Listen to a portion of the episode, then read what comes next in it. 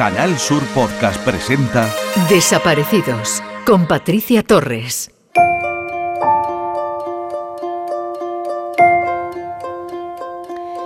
Hoy comienzo este espacio con un reencuentro, pero no con uno cualquiera, sino con el reencuentro de una madre con su hija tras 27 años sin verse. Juana se perdió a los tres años en el bosque de Chapultepec, el icónico parque de Ciudad de México. Lorena, su madre, presentó una denuncia ante el Centro de Apoyo a Personas Extraviadas y Ausentes, CAPEA, un órgano especializado de la entonces Procuraduría General de Justicia. La ficha incluía la foto de la menor, sus señas particulares y el último sitio donde la habían visto. El caso prácticamente no tuvo difusión. Desde entonces la madre no tuvo noticia de su hija. Durante todo este tiempo, madre e hija han continuado su vida por separado. Juana, de hecho, creció bajo otra identidad y hoy responde al nombre de Rocío. Pese a la poca difusión del caso, Juana se reconoció a sí misma en una imagen compartida por una fundación en redes sociales. Era una foto de cuando tenía tres años, la misma edad que tenía cuando se separó de su madre. La joven, que ahora tiene 29 años, y la asociación civil se acercaron a la fiscalía y un, equipo especializado en búsqueda de personas inició inmediatamente la toma de muestras y el trabajo de identificación genética.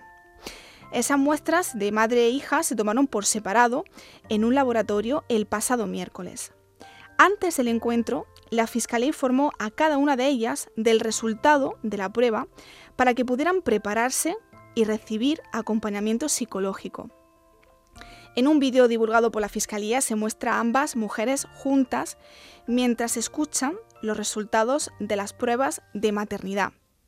La fiscal general Ernestina Godoy compartió los detalles de este hecho que calificó como histórico. Este fue el momento un valor de 101 billones 273 millones 276 mil 543 que indica que el perfil genético obtenido de la C. Lorena de 50 años de edad es la madre biológica de la C. Rocío de 29 años de edad con una probabilidad del 99. 99,99%. Mi determinación es única. El perfil genético de la C. Lorena de 50 años de edad se encuentra relacionado con el perfil genético de la C. Rocío de 29 años de edad con una probabilidad del 99.999% de que es madre biológica. Por lo tanto, la maternidad se encuentra prácticamente probada. Esa fue mi, a lo que concluí una vez que obtuve los perfiles genéticos de ambas y se realizó el estudio de maternidad. Ambas cierran los ojos, se miran, lloran y terminan en un emotivo abrazo. La historia, sin embargo, no termina en el reencuentro. Aún quedan muchas preguntas por resolverse, como qué pasó el día de su desaparición, qué pasó con la joven durante estos 27 años que han pasado desde que fue vista por última vez. Pero sin duda, con ese abrazo, sueñan miles de familias de personas desaparecidas que siguen buscando a sus seres queridos, los buscan y esperan, en muchos casos durante años, sin saber si están vivos o muertos, creyendo y confiando que pronto volverán a darse esos abrazos y esos besos que un día se perdieron. Bienvenidos a Desaparecidos. Alerta Desaparecidos. Canal Sur Podcast.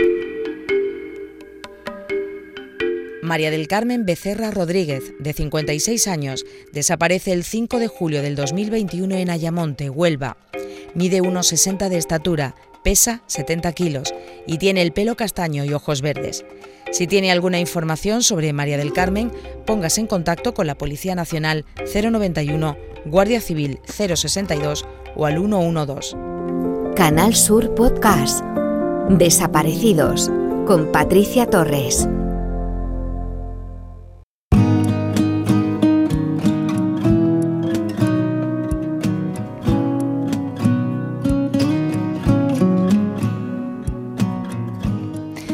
Juan Antonio Sánchez, de 38 años, desapareció en Almería hace 13 años. Ese sábado, 19 de diciembre, había quedado para comer con unos amigos. Cuando terminaron, algunos se fueron porque vivían en, en Granada.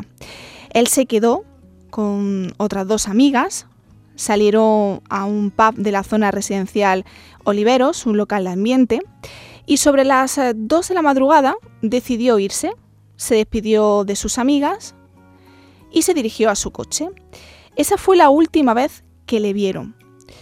Un hombre de nacionalidad marroquí, con un amplio historial delictivo, se convirtió en el único sospechoso de su desaparición. Además, también fue señalado como el principal responsable de la desaparición de otro joven cuyo cuerpo no ha sido encontrado, pero sí sus pertenencias personales aparecieron en casa de este sospechoso. Hubo un juicio y fue condenado a 25 años y 9 meses de prisión, 10 años por cada una de las desapariciones, un año por un delito de hurto, un año y 9 meses por otro delito de falsificación de documento oficial y tres años de prisión más por un delito de robo con violencia. Trece años después, familiares de Juan Antonio no han dejado de buscarle. Necesitan saber dónde está su cuerpo y enterrarlo. Hoy nos acompaña Maribel, ella es eh, cuñada de Juan Antonio. Bienvenida y gracias por estar hoy en Desaparecidos. Eh, muchas gracias a vosotros y a vosotros sobre todo por la, por la gran labor que hacéis de, difusión y de, y de ayuda a las familias. En primer lugar, Maribel, ¿cómo está la familia? Eh, trece años después de la desaparición de tu cuñado, el principal culpable sigue sin decir dónde está Juan Antonio, ¿no? Sí, exactamente. Sigue, no ha hablado, no ha dicho absolutamente nada cuando, bueno, el, el presunto autor de los hechos y de, de hecho está condenado por, por eso. Y la familia, pues imagínate, 13 años y aproximándose estas fechas, pues cada día que, va pasando mucho peor, casi desde, desde ese día en que Juan Antonio desapareció, eh, cuando llega las navidades, casi que, deseamos que no lleguen porque es una, una falta muy grande la que tenemos en la familia y en la mesa. ¿Cómo os enteráis de la desaparición de, de Juan Antonio?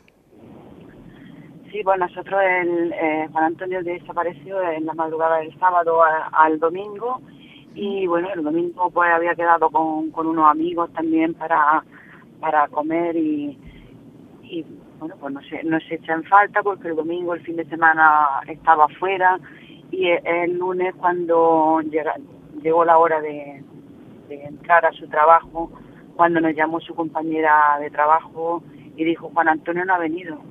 Eran las nueve y cinco, él entraba a las nueve a trabajar, a las nueve y cinco lo llamó, no ha venido, porque Juan Antonio era puntual, no siempre estaba media hora antes allí. Y, y fue ya cuando nos, bueno, nos alentamos, no es posible, empezamos a llamar a los móviles, al móvil, todo, y no cogía el móvil, el móvil apagado, y ahí fue cuando bueno, yo, yo estaba en, eh, trabajando y, y me llamó mi marido, su hermano, y dijo, algo malo ha pasado porque no ha llegado a trabajar. Y, y bueno, fue ahí, pues ya a la, sobre la 11 o así, cuando ya nos fuimos a poner la denuncia.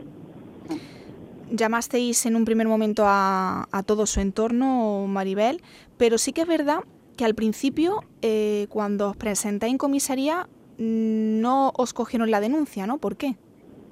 Mm, sí, bueno, en, en primer lugar lo que hicimos en verdad llamar a los, a los amigos y ya nos dijeron que habían estado llamándolo el domingo para porque habían quedado para ir a comer y que y que no que el móvil lo tenía apagado pero tampoco le dieron mayor importancia bueno pues no habrá podido venir.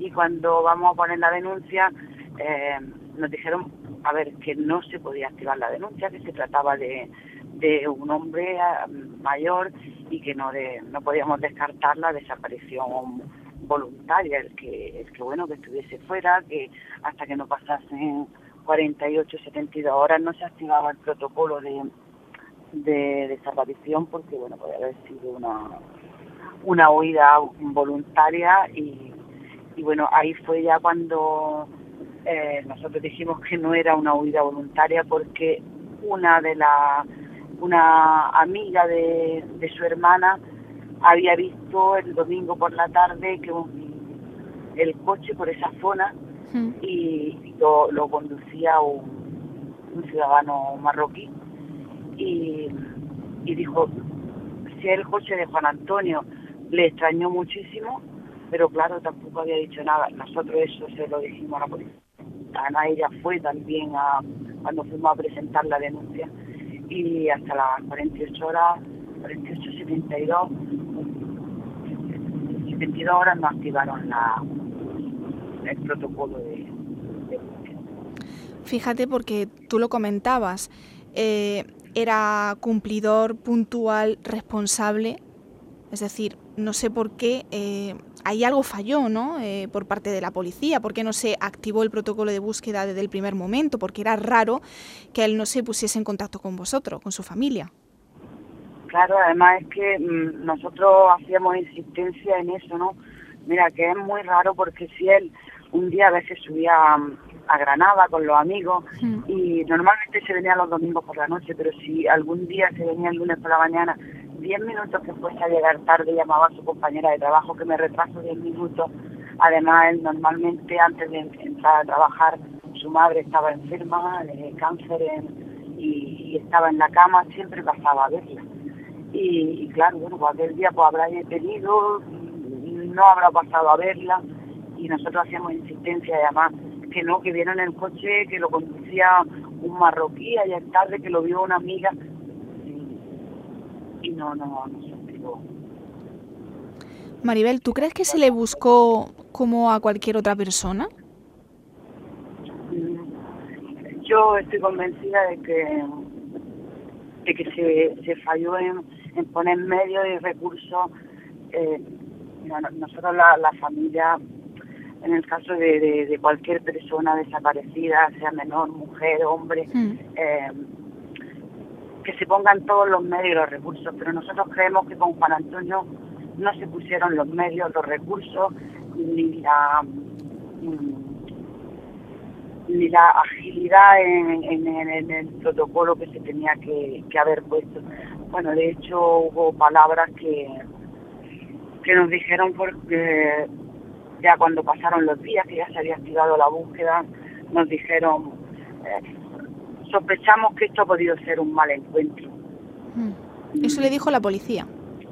Sí, aquello nos dolió.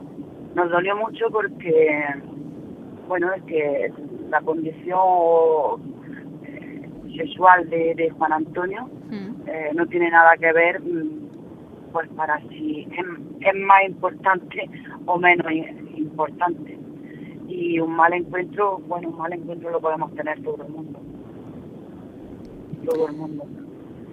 Se solicitaron, Maribel, las grabaciones eh, del último sitio en el que se sabía a ciencia cierta que Juan Antonio había estado en ese pub, ¿no? Sí, sí, eh, se solicitaron porque eh, había estado allí con, con una amiga, después de la comida de mediodía había estado, habían estado allí y, mm, y se solicitaron las cámaras y en las cámaras mm, este, este individuo estaba fuera, Mm. estaba en las instalaciones del PA, en la puerta, y cuando Juan Antonio sale, eh, las cámaras lo graban que va detrás de él, diciéndole algo y, y justo detrás de él. Mm. Mm. Entonces estaba, estaba muy claro. Y Claro. estaba también claro que, que voluntariamente en ese momento Juan Antonio no se había ido con él, porque mm, sale detrás de él. Nosotros y aquello tampoco se le hizo caso. Luego también eh, había testigos que que, lo, que sabían más cosas que lo habían visto llegar a la eh, lo que es a las afueras de, de Almería cerca de la universidad por la zona de la Vega de acá Mm. eh, que, que llegó con este individuo y lo vieron unos, unos ciudadanos, dicen marroquí, que también vivían allí en un cortijo, Sí. lo vieron el coche llegar eh, con Juan Antonio Mm. y, y le pedía a este señor, le decía, dame los códigos, dame los códigos. Eh, fue lo único que oyeron estos testigos y, en tono amenazante le dijo que se subiera al coche, que súbete al coche que conduzco yo. Y, em, sobre los 40 minutos, 30, 40 minutos, llegó el, el, individuo este marroquí y, y estos estaban ya afuera, porque claro, cuando eso pasó, pues no se veía, pero ya empezaba, dicen que empezaba como a amanecer y llegó con una chaqueta marrón de cuero, que era la que llevaba Juan Antonio. Mm. bueno, mm, Juan Antonio llevaba una chaqueta marrón de cuero y, y, estuvo estuvo limpiándola, estaba llena de sangre, decían los testigos, mm. y además les dio les tiró un paquete de Marlboro, que Juan Antonio fumaba Marlboro, y le dijo tomar el tabaco del español. Entonces, yo creo que con esas declaraciones de los testigos, con eso, lo que habían visto los testigos, más claro no podía estar la situación. Mm. Más clara no podía estar la situación. Sí, porque Maribel, eh, por un lado están las cámaras, esos testigos, esos dos testimonios que resultaron clave en, sede judicial para volver a señalar a esta, a esta persona, eh, pero también eh, el historial delictivo del principal sospechoso, porque él también eh, fue mm, acusado y luego condenado por la desaparición de otro hombre dos años antes de la desaparición de tu cuñado. Sí, dos años antes, el nombre no era Benjamín, mm. algo era de origen sudamericano, no sé si era ecuatoriano, sí, ecuatoriano. sudamericano, mm. sí, ecuatoriano. Y desapareció y fue, no sé, el modo operandi muy parecido. Lo único que con este chico sí habían encontrado las pertenencias de él, habían, habían encontrado su documentación, eh, su cartera con la documentación en, la vivienda, el reloj de este chico y el coche en el garaje propiedad de él. Pero claro, mm, este chico, bueno, mm, no tenía familia, aquí en España estaba él solo y cerraron el caso. Hmm. Y fue a raíz de, de lo de, la desaparición de, Juan Antonio cuando nosotros nos enteramos de ese caso y, solicitamos que, que se reabriera, que se hmm. uniese el caso de Juan Antonio. Hmm. Porque, bueno, también pensamos no se debería haber cerrado ningún caso, pero pero bueno, que se, haga justicia por, por los dos. Por los dos. ¿Las pertenencias de Juan Antonio se llegaron a encontrar, Maribel? No, nada, no hemos encontrado. ¿Ni la chaqueta, no? Ni la chaqueta, no la chaqueta, según los testigos, había estado limpiando la que venía llena de sangre y se la llevó. Hmm. Y no hemos encontrado nada, ni siquiera eh, ni el vehículo, ni nada. También se dio orden por parte de, de policía a las autoridades portuarias por si había alguna salida de algún vehículo y se dio la, la matrícula del coche casualmente eh, a, la, a las dos semanas cuando nosotros vemos documentación de su de su de su expediente la orden de de matrícula por si salía algún coche del puerto variaba en un mucho. Eh, el coche de Juan Antonio era 34.99, FP se dieron eh, se dio 35.99. Hmm. Y entonces, claro, no se sabe, no sé, no sé, yo pienso que esos fallos en un caso tan grave como la desaparición de una persona no se pueden cometer. Vosotros pedisteis unir los dos casos, el caso de Benjamín y el caso de Juan Antonio. ¿Qué pasó en ese juicio? Arrancó el, en el año 2013, el 15 de mayo. ¿Qué recuerdas de ese, de ese día?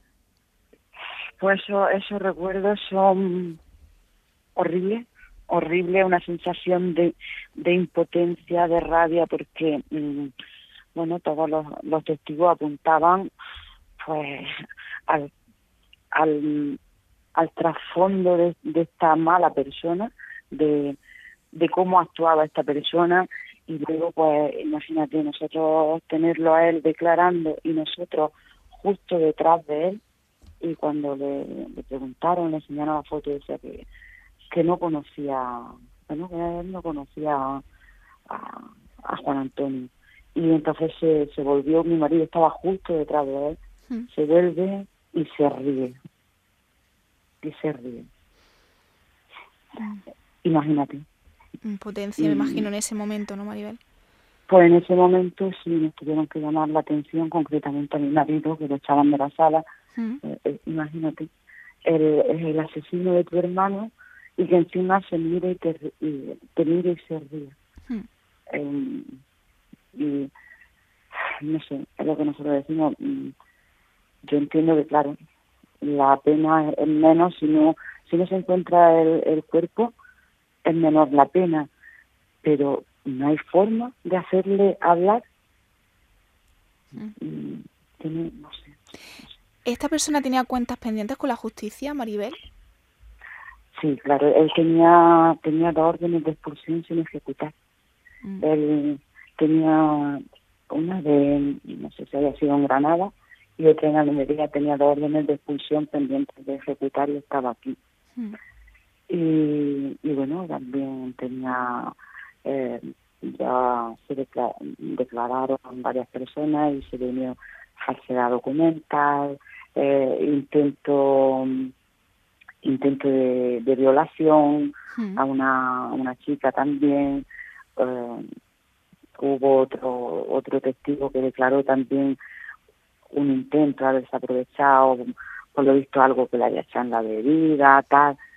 Entonces, era una persona conocida. Hmm.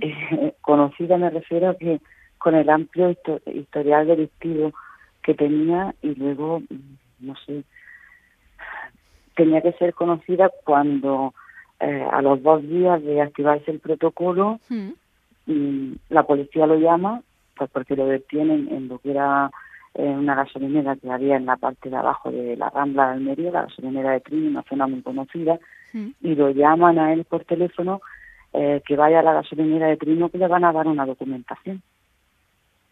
Y fue ahí cuando lo detuvieron. Entonces, esa, ese, individuo, ese asesino, lo, lo tenían fichado ¿por qué no hay más, más control sobre esas personas con ese amplio historial delictivo? Me imagino que pensará muchas veces, Maribel, que si lo hubiesen metido en la cárcel desde el primer momento, desde la primera desaparición, en el caso de, de Benjamín, pues quizá. Juan Antonio estaría con vosotros, ¿no? Exactamente, es que mm, Sí, desde el primer momento, porque con el caso de Benjamín eh, fueron estaba muy claro sus objetos personales, sus pertenencias, su vehículo y Benjamín desaparecido está muy claro quién lo había hecho quién lo había hecho desaparecer mm. y si hubiese si hubiese estado en la cárcel Juan Antonio hoy estaría con nosotros. Mm. hoy estaría con nosotros. Pero no sé no sé lo que falla. Y luego a ver, nosotros hemos hecho búsqueda mm, súper agradecidos de, de toda la ciudadanía, de todos los medios de comunicación que nos que nos han apoyado y que y que nos estáis apoyando, eh, pero creemos que los recursos han sido insuficientes. Nosotros, desde que lo ven los testigos hasta que vuelve con el coche de Juan Antonio, pasaron 20 minutos, no llegó a media hora.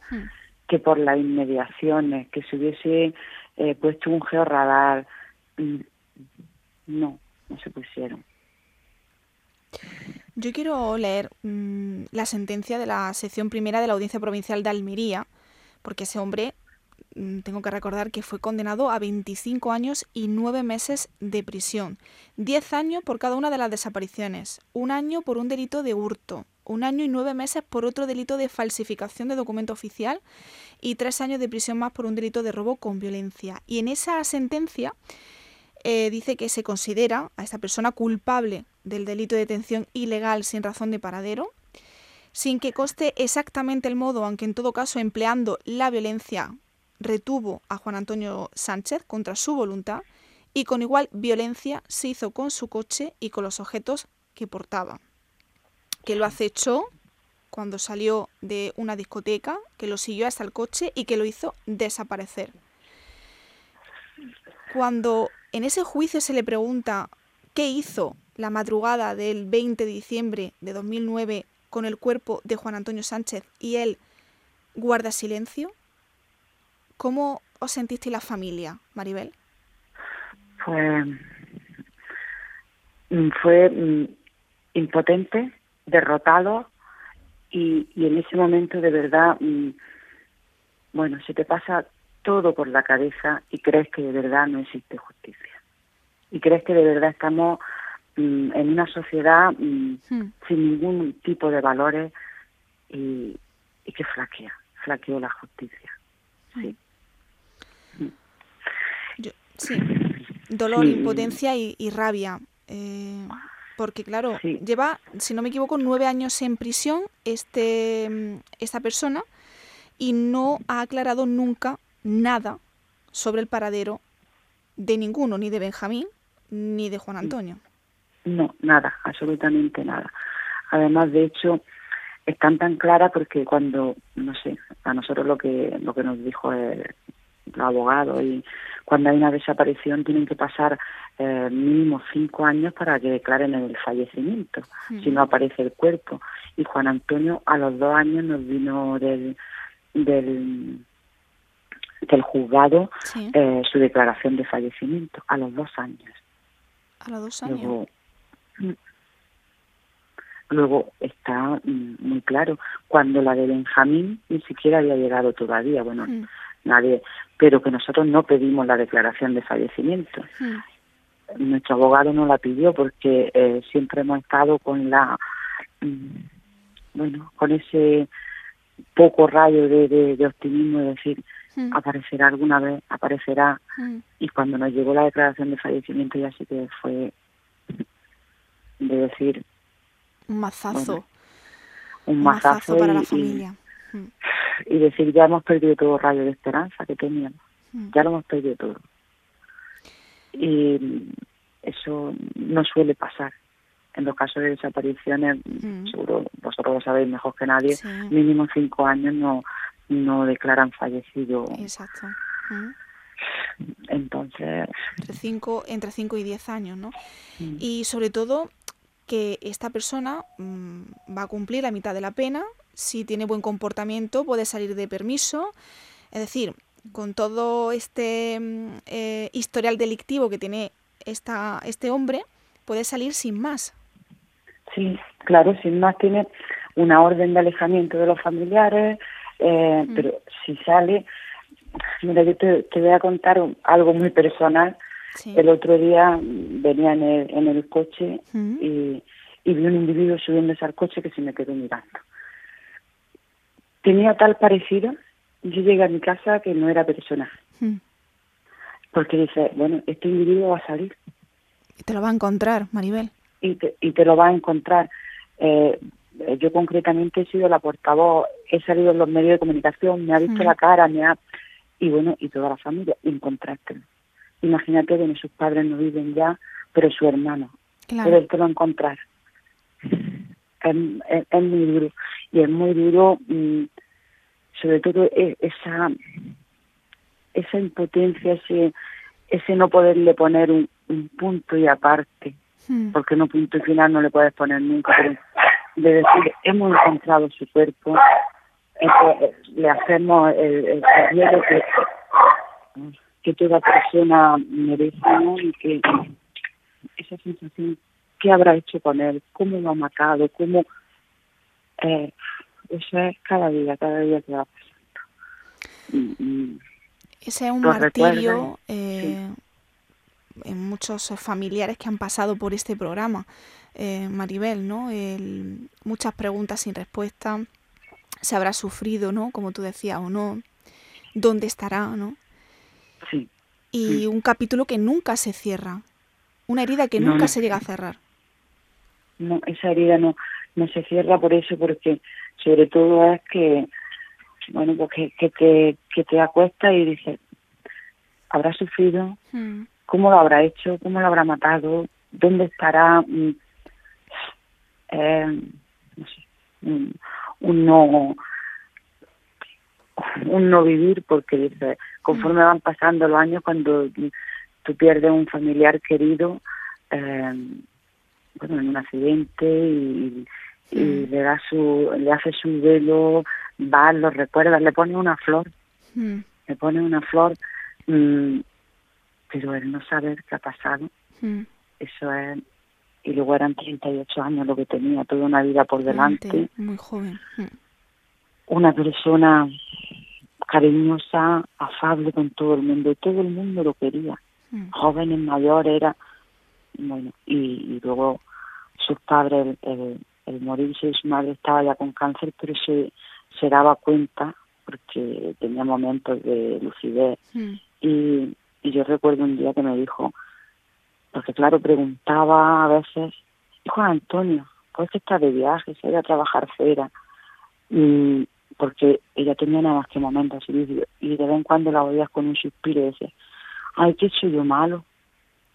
Y su padre, que estaba en perfecto, mm, en su perfecto conocimiento, era coger los periódicos, mm. eh, estar en la tele y decir, no pueden, los padres no están preparados nunca para eso. Para eso. mm. Para la pérdida Nadie- de, de un hijo. Eso es em, tiene que ser muy, muy doloroso. Para terminar, Maribel, yo quería que lanzase un llamamiento, tu mensaje, a quien quieras. Aquí tienes los micrófonos de Canal Sur Radio, pues para mm, que expreses lo que, lo que sientas y, y si quieres man- mandar algún mensaje a alguien.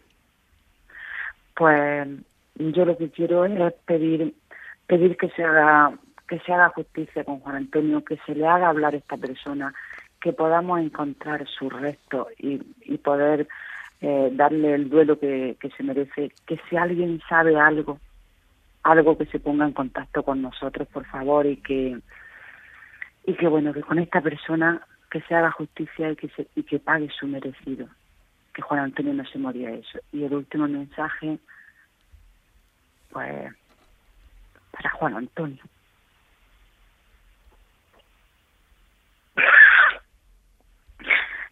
Que nunca te olvidamos. Vamos a pedir que se haga justicia, Juan Antonio. Sí. Maribel, gracias por mm, compartir eh, todo, todo lo que se te ha pasado, ¿no? Todo lo que has vivido durante estos 13 años, que no ha, no ha tenido que ser nada, nada fácil.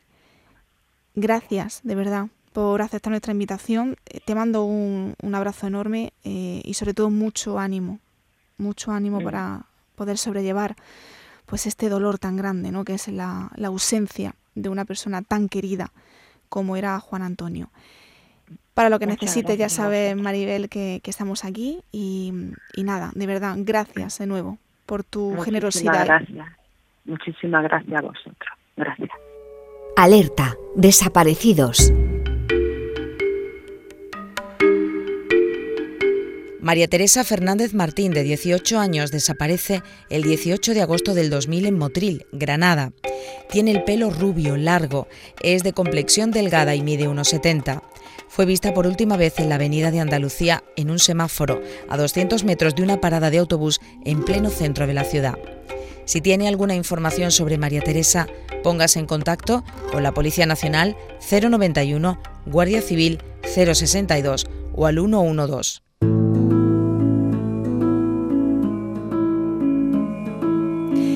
Finaliza un nuevo programa de Desaparecidos. Seguimos contándoles toda la actualidad que concierne a las desapariciones, a la creación de nuevos movimientos asociativos que abordan las desapariciones de larga duración con las técnicas más avanzadas.